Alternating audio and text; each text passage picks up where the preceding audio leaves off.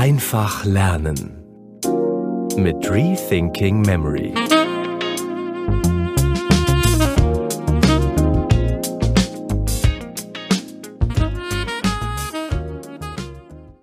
Hallo meine lieben Freunde, euer Podcast-Host Florian wieder hier mit einer neuen Episode des Rethinking Memory Schneller Lernen Podcasts.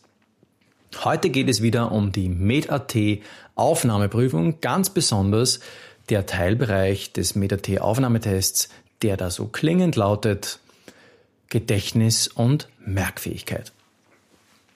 Gedächtnis und Merkfähigkeit. Einige Studenten scheinen oder viele Studenten scheinen mit den gängigen Übungsmaterialien und Übungsbüchern, die es zu diesem Teiltest gibt, gut zurechtzukommen. Aus eigener Erfahrung weiß ich, dass es aber auch einen großen Prozentsatz von Studenten gibt, die eben damit nicht gut zurande kommen. Und manchmal, und so sage ich das oft, liegt hier eben der Teufel in den Details. Das heißt, es liegt oft daran, wenn wir im Gedächtnispalast nicht vorankommen, mit den Nemotechniken uns diese Dinge anzueignen, 25 äh, von 25 Punkten zu erreichen in diesem Teiltest quasi, uns acht Allergieausweise in acht Minuten zu merken, wenn wir da nicht vorankommen, dann liegt es meistens an irgendeinem oder mehreren kleinen Details, die wir noch nicht richtig verstanden haben oder falsch anwenden. Und in dieser Serie geht es darum, dass ich genau auf diese Dinge eingehe, die ich aus meiner Erfahrung in den Coachings bereits gelernt habe und meinen Studenten auch gezeigt habe, wie sie diese Probleme lösen können. Und das möchte ich dir heute hier zeigen. Falls du die, falls für dich die Technik des Gedächtnispalastes ähm, völlig neu ist und du erst nur Interesse hast zum Beispiel an diesem Teilbereich des Tests und sagst, okay, ich möchte einmal lernen, wie man das überhaupt machen kann. Du kannst dich auf rethinkingmemory.com slash community zur kostenlosen Rethinking Memory Community anmelden und dann bekommst du den kostenlosen Speed Learning Starter Guide direkt in deiner Inbox. rethinkingmemory.com slash community. Du findest das auch unten in der Podcast- oder YouTube-Beschreibung. Es gibt in der letzten Episode haben wir ja gesprochen über den sogenannten Überlagerungseffekt oder den Ghosting-Effekt, dass man gewisse Dinge in einem Gedächtnispalast, den man immer wieder verwendet, mm, dass sich die dann überlagern und man da dann quasi Dinge sieht, die man eigentlich sich dort nicht merken wollte, weil man es jetzt zum Beispiel vor zwei oder drei Tagen dort abgelegt hat. Ein, wie man das löst, ist ganz einfach. Man nimmt mehrere verschiedene Gedächtnispaläste, die man durchrotiert. Und hier in dieser Episode wollen wir auf ein weiteres Problem eingehen, das ich aus meinen Coachings kenne. Und das ist, dass manche an einem Merkort im Gedächtnispalast, zum Beispiel hier am Schreibtisch oder hier am Bücherregal, zu viel ablegen. Zu vieles an einem Ort ablegen. Das ist für viele ein großes Problem, beziehungsweise das ist, was viele falsch machen. Und ich möchte dir genau zeigen, was das bedeutet. Du hast hier auf einem ähm, Allergieausweis zum Beispiel das Bild, dann den Namen, in unserem Fall hier Hunod, 17. November, äh, das Geburtsdatum, Medikamentenname Nein, Blutgruppe 0, Allergie gegen Nickel, Ausweisnummer 32448, Ausstellungsland Schweiz. Diese Informationen musst du dir jetzt merken. Und jetzt gehen hier manche her und haben gewisse Kurse im Internet ähm, gelesen, wo das hier behandelt wird und wollen mit der Geschichtenmethode zum Beispiel sich eine Person vorstellen und auf dieser Person die verschiedensten Details ablegen. Also hier auf der Schulter etwas, hier im Gesicht etwas, machen sie vielleicht noch eine Geschichte draus mit Bewegung und so.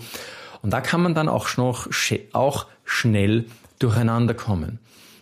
Wenn man zu viele Informationen auf einem Ort ablegt. Ich habe da mal eine Studentin gehabt, die hat einfach wirklich sich eine Person nach der anderen in einem Gedächtnispalast gemerkt und hat mit dem Namen, also jetzt zum Beispiel hier Hunot oder Plovdiv, sagen wir Hunot und Plovdiv. Sie hatte eine Person, die war Hunot, ja, das war ein, ein Huhn, in Not geraten äh, oder ist ein Mensch mit einem Hühnerkopf äh, und Plovdiv, das war so ein Typ, der aufgeblasen, Ploff, ähm, und den hat sie sich dort im Gedächtnispalast gemerkt, diese Personen. Und an diesen Personen hat sie dann die ganzen verschiedenen Details abgelegt. Das heißt, 17. November äh, für Hunot, ja, der hatte dann einen Teig im Gesicht und ein Tütü an.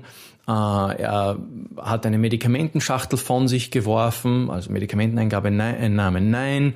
Ähm, er hatte die Blutgruppe Null, also er ging da so einen Kreis rund um ein großes Loch, das in der, im, im Boden war, das stand für Null. Ähm, gleichzeitig äh, waren da so Gehänge quasi rundherum um dieses Loch, so Ohr, Ohrgehänge, große. Ähm, also Nickel, für die Allergie Nickel, ja, der irgendwie so zurückschreckte. Und dann wollte sie sich auch noch die Ausweisnummer merken und äh, das Ausstellungsland und merkte in dieser Geschichte, sie konnte sich dort gar nicht so viele Details mehr merken, sie kam, kam da irgendwie einfach total durcheinander. Eine andere Studentin, die hatte alles auf verschiedenen Logis, auf verschiedenen Punkten auf dem Körper der, der fiktiven Person abgelegt und kam dort durcheinander und konnte sich einfach auch nicht alles merken. Und da war natürlich oft dann die Frage, okay, wie, wie, Florian, wie mache ich das jetzt, dass ich da solider vorgehe und mir alles merken kann? Und auf diese Punkte möchte ich gleich eingehen. Ähm, Was ist zum Beispiel, wenn du dir jetzt eine Person vorstellst und an der Person gewisse Details dir merken willst? Was ist zum Beispiel, wenn du dir die Person selbst nicht ordentlich vorstellen kannst? Also wenn du jetzt zum Beispiel hier einen Honot, diesen Hohn-Typen, sagen wir, die Assoziation ist schwach. Das Bild ist schwach. Und du nimmst diese Person jetzt, um dir daran etwas zu merken, dann passiert eines, du wirst diese Informationen vergessen. Denn, und das ist das Allerwichtigste, das habe ich schon in etlichen ähm, Episoden bemerkt und angemerkt, ein vages Bild von einem Hintergrund, egal ob das jetzt eine Person ist oder ein Gedächtnispalast, bringt eine schlechte Erinnerung.